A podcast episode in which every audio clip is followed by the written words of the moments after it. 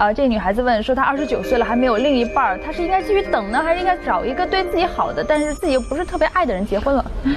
嗯，看他怎么对婚姻定义的。嗯，每个人在自己的体系里对婚姻的定义不一样。有人定义的是战友，比如我。嗯，有的人定义是亲人，比如我。有人定义的是饭票，是保障。如果你定的前两种的话，当然要选择的你的战友和亲人到来时候再结婚，继续等。如果你的定义是后两种的话，你可以选择他，但是你要为此付出代价。呃，还有人想问，在很迷茫的时候，不知道该做什么的时候，应该怎么办呢？我觉得看做四件事儿。如果你都能做完了，不不太可能迷茫。嗯，第一个是看世界，别人多少种活法，有互联网了，使劲的看。第二是分析自己，嗯，我能有什么样的活法能让我活？第三种呢是为看完了以后，世界自己以后为自己能有的活法设定一个目标。第四是，呃，持之以恒的实现它。嗯嗯，去做吧。这里有位朋友问你，每天花多长时间健身？啊，每周呢，如果花两。天两次健身，基本能维持一个不错的状态。嗯，如果你想迅速提高的话，应该是每周花三到四天来健身。嗯，嗯，他说为什么他每天下班累着就只想躺着？其实我也有点这样。对于我们这样的人，你有什么想想说的吗？怎么办？嗯，我觉得人人的样子就是他选择的结果。如果你不够想要，你才不会选。暂时累和长久丑之间，如果你选择不了暂时累，就只能长久丑。好，听明白了，懒和美只能选一个哈。哎，这位朋友他说他已经在上海六年了，工作比较稳定，但是呢，他一个人在上海的时候还是会想家。呃，他觉得这里物价太高了，一个人的时候会孤独，纠结着他到底是要回家还是继续在这里奋斗。那你回复一下他。嗯，我个人觉得家乡这个定义呢，未必是你出生的地方，你在哪生存，你在哪呼吸。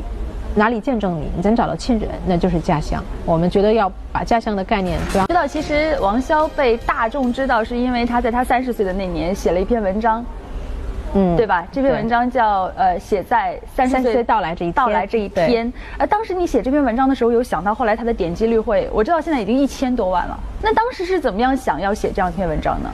呃，这么说吧，就是人到了三十岁的时候，在认知里面好像应该得到什么，或者是完成什么了。嗯，但是我当时并没有，并没有，并没有的时候，就你没有实在的物质上的里程碑的时候，你可能就想用精神上给自己一个什么东西来兑现你的成长，是我的潜意识。所以当天我就把所有的想法写下来了，一条一条是语录体嘛。嗯，想法非常简单。现在你已然成为了很多迷茫的新女性的心中的偶像，成为她们励志的一个目标了。就这么多年的一个过程当中，你是怎么样做到不迷茫的？啊，这说来话长了。嗯，为什么要出版这几本书呢？加起来几十万字，其实就是用好多好多我生活中过往的小故事吧。嗯，去把这些迷惘全都找出来。就是我曾经怎么做失败了、错了、跌倒了没有爬起来，我就把这些故事抽离出来，写成了我的人生血泪集。所以说，你的书。呃，你并不把它定义为是人生鸡汤，它一定不是鸡汤。嗯嗯，鸡汤是替人擦眼泪，告诉你不要哭了，明天会更好的。但是没有给办法。对，但是我想告诉大家，如果你不得到真正的办法，寻找出路，人生未必会更美好。嗯嗯，我们知道你现在也在做这个趁早这个品牌啊，是从什么时候开始的？二零一三年的六月。但是我们知道你之前在做一个公关公司，是嗯，做的很不错，因为。有资料显示，当时这个我知道，呃，巴菲特和那个比尔盖茨来到中国唯一的一场商业演说也是你们承接的。嗯，他这个项目算我一个公关公司运营中的世界性里程碑巅峰吧。嗯。但是在整个大的公关市场而言，我那是一个小小的公司。对。但是就自己去创业这个公关公司而言，应该算是比较成功的。但为什么后来又会去放弃这个公关公司去做趁早呢？我想应该是会有什么事情触动到你啊。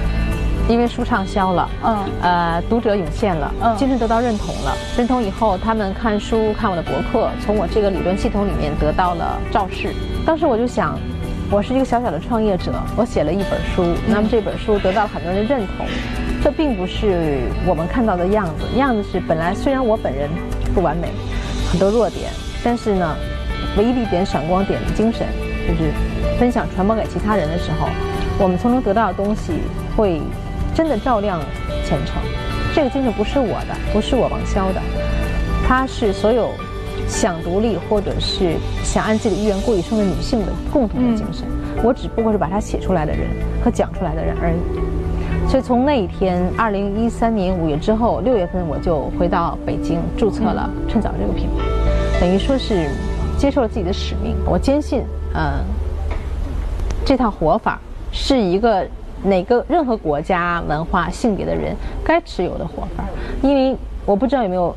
来生，我也不知道有没有前世，我只有这一辈子，在这一辈子里，我能做到的是，活到宽度、广度、密度是它的最大化。我想活到淋漓尽致，活够本儿，在有限的人生里感受无限大啊！嗯嗯，而且我相信，如果这件事情做到头，当你老年的时候，应该精神世界不会太苍白，对对，会很丰富的。现在。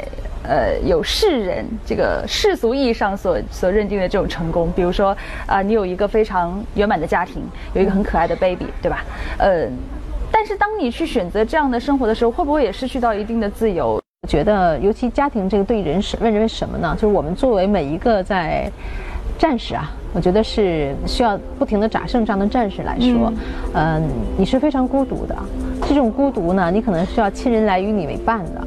这个亲人呢，作为我们的女性而言，你可能除了爹妈之外，爸爸妈妈之外，呃，他们无条件认同你之外，你需要一个仅次于爸爸妈妈的战友和前进路上的伙伴，但他不是来拯救你的，他是为了和你互相加强你们的战斗力而存在的，因为你们有你有他，战斗能打赢，在过程中才能够往前走。呃，我们知道这个宝宝其实是要付出很多时间和精力的哈，那你现在又在创业，嗯，呃。当这个小生命来到你的生活当中的时候，你的生命中的时候，你怎么样去，呃，有了它之后继续潇洒呢？那我不得不承认，你说要做一个创业公司来说，付出的精力一定是因为它的担的风险大，当然，呃，它的精力一定是就是打工的若干倍。所以我觉得，我对我女儿而言啊，我希望她成长以后意识到这一点以后，她看到她的妈妈是一个独立女性，她的妈妈可以去很多地方，然后成就很多自己的话。我希望有一天，他觉得我的妈妈能成为他自己，所以我也能。嗯，我想要这个逻辑，而不想要有一天他的妈妈说我为你牺牲了什么，所以你要报答我，一定不能要这个逻辑，就是他要成为他自己，我为他做一个示范。我有听过我身边很多这个同龄的，呃。新妈妈的一些这个正能量哈，他们说，呃，我不知道你有没有这种共鸣，就是他们在有了宝宝之后，反而有一种为母则强的感觉，就是他们会自发的，或者是呃不经意的、不自觉的，就是会做的比以前要要更好。这种是一种发自内心的，就是我生下你，我给了你生命，我选择给你生命以后，我要负责担当。嗯啊，如果我担当不了，我就只能生下你，那是一种懦弱的行为，而且是没有责任的行为，这是肯定的。但是呢，我觉得我的一点观点是，我选择生育以后，如果我到老了是一个很穷的老太太，因为那因为我自这，呃。在自己的整个奋斗过程中，天赋努力不够，我接受这个承担这个。如果我是个粉富老太太，当然很好了。